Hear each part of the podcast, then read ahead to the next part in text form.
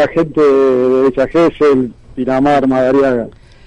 Mira, están, nos están escuchando con, con, mucha atención por toda la zona, justamente porque ayer se mm, cumplió, el, club cumplió el 92 aniversario y bueno, para muchos de los que somos nuevos en, en esta liga, cubriendo la liga, nos causó mucha, pero mucha intriga. Empezamos a leer y leer sobre esta historia y, nos resultó atrapante. Contanos cómo surgió la idea de que ustedes vengan, porque le decimos, Ignacio no es madriaguense, ¿sí? Esa es otra de, la, otra de las trampitas que tiene la historia. Eh, ¿Cómo surgió la idea para que ustedes vengan y representen a, Independiente de Madrid y consigan y hagan todo lo que hicieron?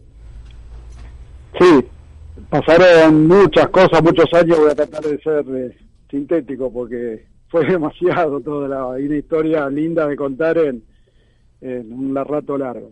Pero bueno, la cosa fue así. Eh, en 1982 comienza con Guillermo Balbrán, que fue que nos trajo a todos, y él iba formando, tenía una base de un equipo que eran algunos jugadores de rugby, no todos. La, historia a veces se explica de una forma y no es así, y que eran que jugaban algún dos o tres y eran amigos entre ellos.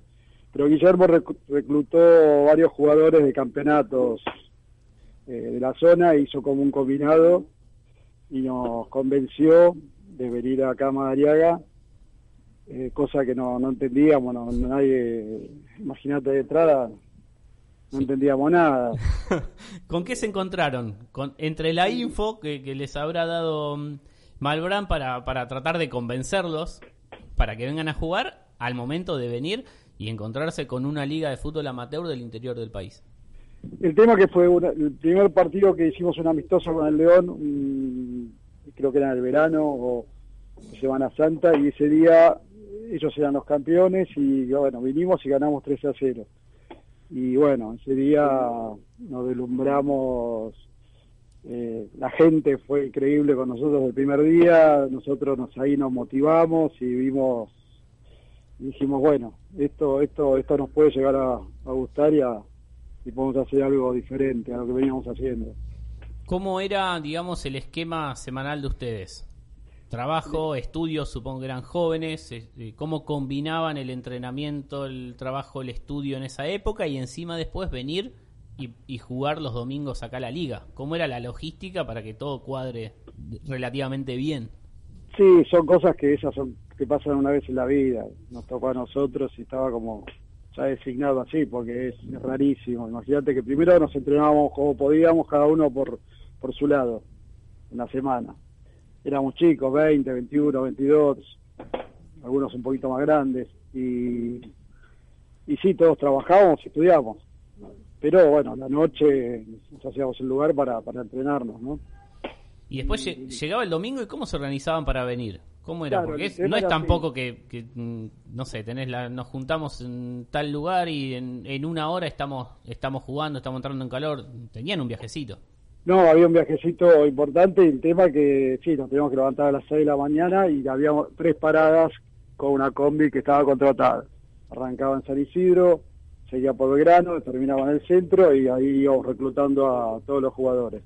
De ahí hacíamos, bueno, las cuatro encima, la ruta 2 en esa época no es la hora, era la doble mano, eh, eran unos viajes interminables, había tipo un colchón en el fondo que nos matábamos para para agarrar el lugar ese.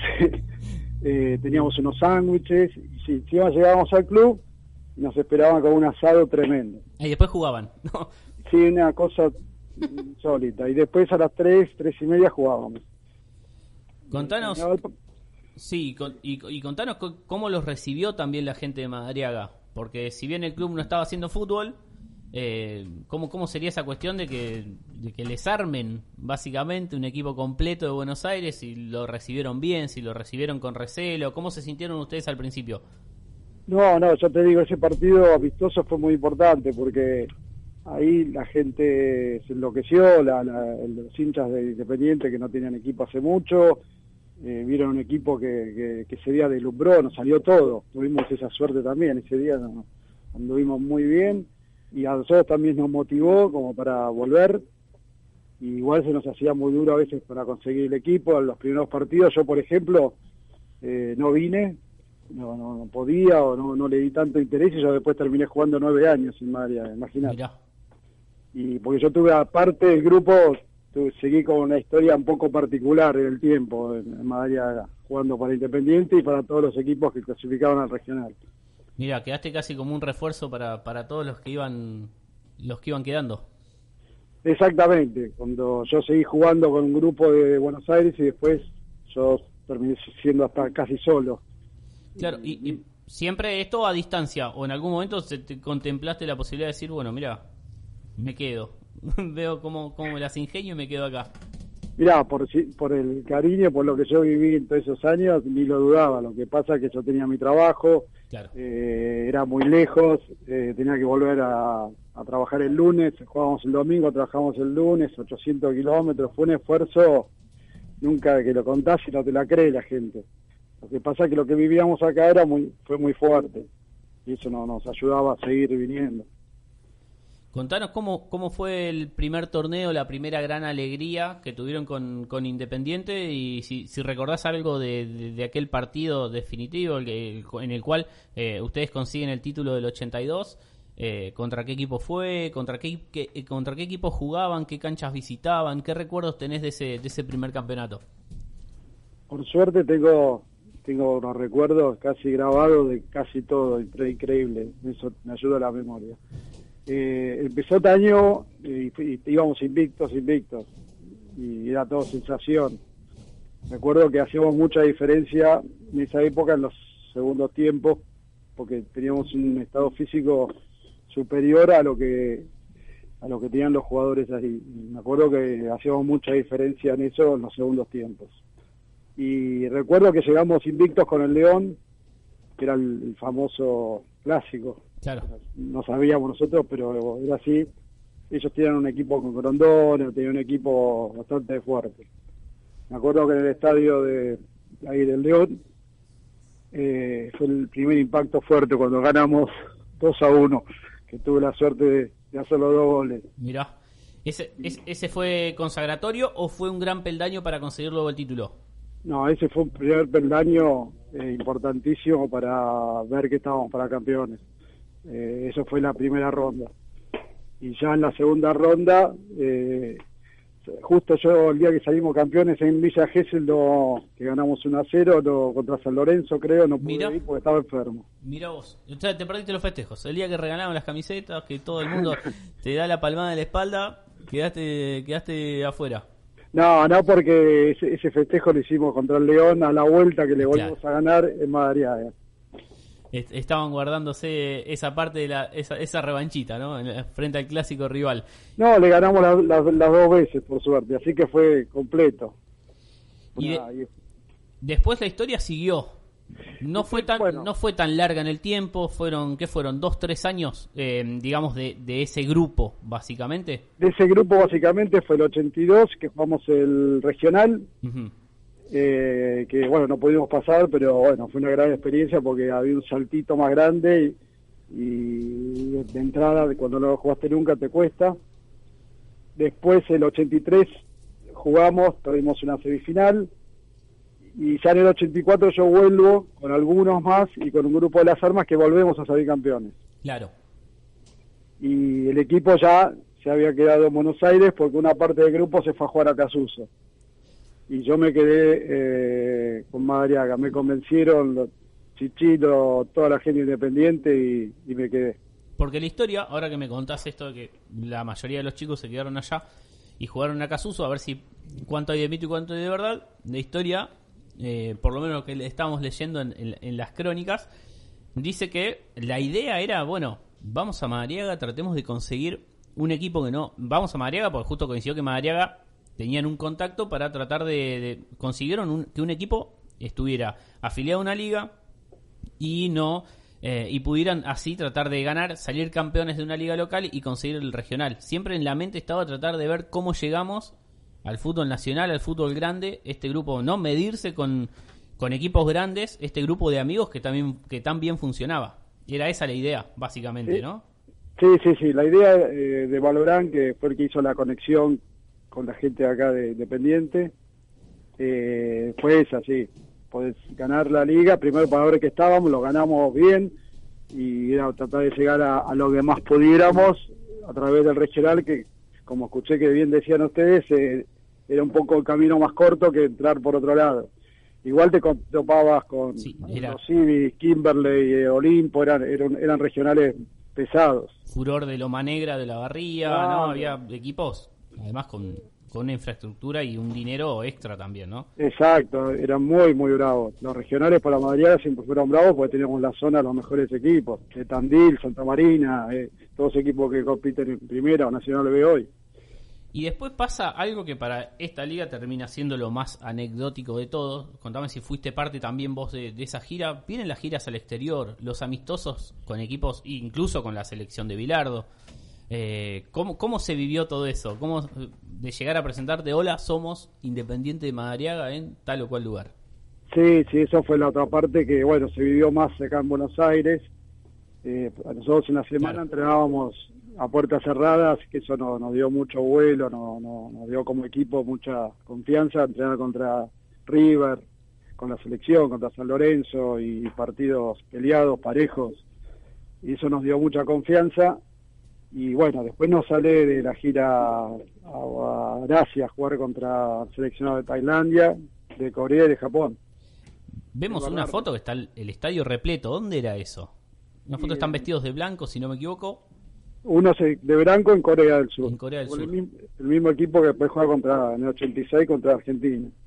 Después este, en Tailandia también fue televisado el país, el presidente vino a recibirnos, no entendíamos nada, no sé, imagínate una, locura. Eh, Japón lo mismo, en 1984, épocas que no los equipos no iban para allá. Claro, que además épocas en las cuales por ahí que un independiente en alguna intercontinental, por ahí medio cerca pudo haber andado, pero después era algo ilógico. Hoy por ahí con, con la, globalización del fútbol, las televisaciones, los éxitos también, no sé, conseguido por Vélez, River, Boca a nivel intercontinental, abrieron otras puertas, era todo mucho más fácil, pero en esa época era una odisea. Y fue una odisea, lo que pasa que Malbrán, que fue la persona que nos trajo, tenía mucha capacidad para ese tipo de cosas y el equipo tenía un equipo que lo respaldaba no al nivel de selecciones, pero sí que podía ser competitivo y el caso nuestro tampoco iba a ser como el de otros, ¿no? Entonces todo todo se dio para que fuera así. Igual una cosa que no va a volver a pasar, es muy difícil. Y después volvimos a jugar un torneo mucho más exigente que fue en España. ¿Cómo fue eso? ¿Leí algo del Betis? Sí, sí, fue torneos de verano, hicimos una gira de 14 partidos en 20 días. Jugamos el trofeo que generalmente lo, juegan todos los equipos del mundo. Jugamos con el Granada y con el Betis, un triangular, que salimos segundos siempre representando, decimos, a Independiente, figuraban como Independiente en alguna ficha de allá o, fue porque o fue en algún antes y después. No, no, figuraban este como, Independiente. Es más, muy loco. Tenía, tenía posibilidad te puedo mostrar eh, diarios y demás. Figuraba como Independiente de Madriaga. Sí, sí, sí. Es una historia que no sé, tenemos para, para hacer 16 programas. Es para un documental. Es para un documental. ¿O no? ¿Cómo, recuerdan ustedes eso? ¿Lo, siguen recordando? ¿Se lo recuerdan más desde acá? ¿Cómo, cómo quedó, digamos, hoy, 2020, eh, esa relación eh, de ustedes con Independiente de Madariaga o de ustedes como grupo? Porque después también ustedes, cada uno, pasa la vida y se van, van teniendo cada uno su rumbo. ¿Cuál, ¿Cuál es la relación con esa parte de la historia que les ha quedado a cada uno de ustedes? Y pasa que, como decís vos, se divide en muchas etapas. El equipo en esos varios años eh, lo comprendieron un montón de jugadores. Lo del 82, del primero base, éramos fijos 16, 17. Después se, acrecentaron los jugadores, muchos que se fueron a jugar a Casuso. Eh, también nos volvimos a encontrar en campeonatos de acá, locales. Y bueno, y ahí me tocó seguir siendo a hasta el 88, 89. Eh, eh, digamos, yo tuve dentro de la historia, tuve una historia diferente personal. Claro, quedaste más ligado a nuestro fútbol. ¿Y has vuelto después de tantas décadas, has vuelto a Madariaga o no sé, o, alguna en alguna escapada a Pinamar, Mar del Plata, Gesell, algún lugar turístico de la costa en verano, te, ha picado el bichito de volver a Madariaga? ¿Lo has hecho? ¿Te, ha quedado, ¿Te han quedado, me imagino, muchos conocidos? Sí, sí, para mí quedó como, como mi casa. Y pasan tantos años y me sigo encontrando con la gente. Y hasta en el mismo, en Pinamar, en donde voy, me quedó como una cosa que es mi segunda casa. Es así, no no voy seguido, pero todas las veces que, me, que voy, pan, y eso que pasó hace tanto tiempo, es algo muy raro. Así que bueno, Ignacio, no nos queda, ya tengo que cerrar el programa, no nos queda, no nos queda mucho más. Eh, nos está escuchando con mucha atención en Madariaga Carlos Álvarez, así máximo referente de nuestra liga y quien cuenta con una memoria eh, envidiable eh, y quien nos facilitó también esta entrevista. Eh, decimos, eh, ¿querés mandar algún saludo a los que te estén escuchando o algo más para, para cerrar? ¿Alguna anécdota particular para cerrar esta nota de, de, todo este rompecabezas gigante que fue esta, esta era en, Independiente de Madariaga? que sí, son tantas cosas que es muy difícil elegir una. anécdota tengo miles de cosas de, que me han pasado en Madariaga con personajes de así, compañeros que tuve de Gessel un montón. Eh, tuve miles, miles de situaciones, eh, todas lindas. Esas, son como esas historias casi perfectas. Y el grupo nuestro todavía se sigue juntando y si no se olvidan más y ya te digo, es para, es para mucho más, más tiempo para contar más cosas. La, vamos a hacer algún día, algún día con, más tiempo. Vamos a tratar de, si, en el caso, si estuvieras alguna vez por acá, de, de traerte o hacer alguna nota filmada o algo, porque es algo que a nosotros nos casi que nos deslumbró medio ayer porque somos medios nuevos acá, pero mm, es como que da para, para hacer muchísimo más y como que nos queda muchísimo más por, por aprender de esta historia. Sí, sí, es una historia que en varios lugares ya trascendió, lo que pasa que no pasa el tiempo y ver una historia así no más con las, con, la, con, la, con todo lo de hoy, el mundo de hoy, eso se hubiese sabido enseguida. Entonces quedó más, quedó en la imaginación, ¿no? Que a veces es más grande. Así que bueno, trataremos de nuestro lado, tratar de que, de que esa historia no se pierda. Quedaremos en contacto y bueno, te agradecemos muchísimo por estos minutos, Ignacio. Te mandamos un abrazo enorme. Gracias a vos y un abrazo enorme a todos los que están escuchando. Un abrazo grande, nos vemos, adiós. viejo. Ahí escuchamos la palabra de Ignacio.